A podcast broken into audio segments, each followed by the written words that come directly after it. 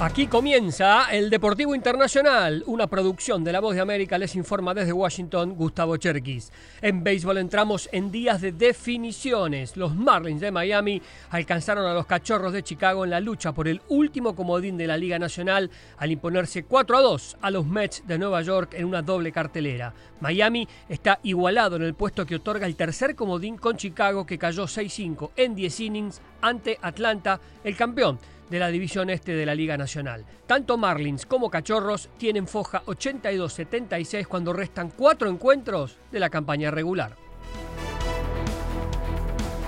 Por su parte, los Rangers de Texas se acercaron a los playoffs al blanquear 5 a 0 a los Angelinos de Los Ángeles gracias a un cuadrangular y un doble productor del cubano Adolis García. Los Rangers están muy cerca de clasificarse a playoffs y ganar su primer título de la división oeste de la Liga Americana en siete años.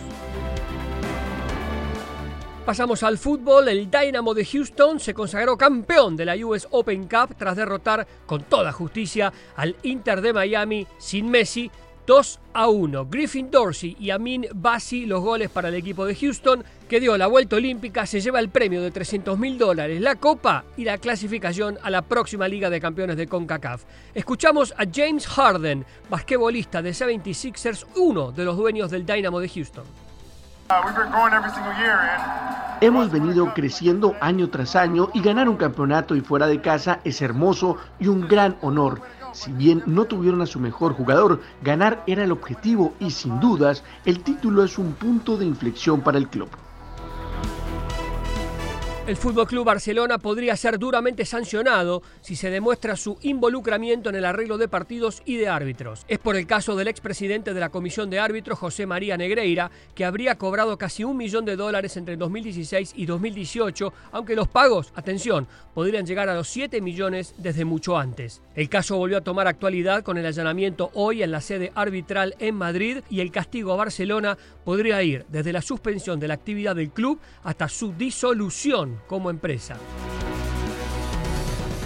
Y en boxeo, Saúl El Canelo Álvarez llegó a Las Vegas recibido por mariachis. El campeón mexicano pondrá en disputa su título de campeón indiscutido de peso supermediano el próximo sábado ante el estadounidense Germer Charlo, otro campeón indiscutido que se prepara para sorprender en un duelo inédito. Escuchamos a Saúl El Canelo Álvarez.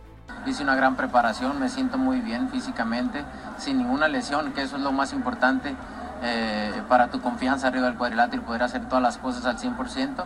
Y, y sí, sí estoy para uno con. Hermosa pelea para ver. Y hasta aquí el Deportivo Internacional, una producción de La Voz de América.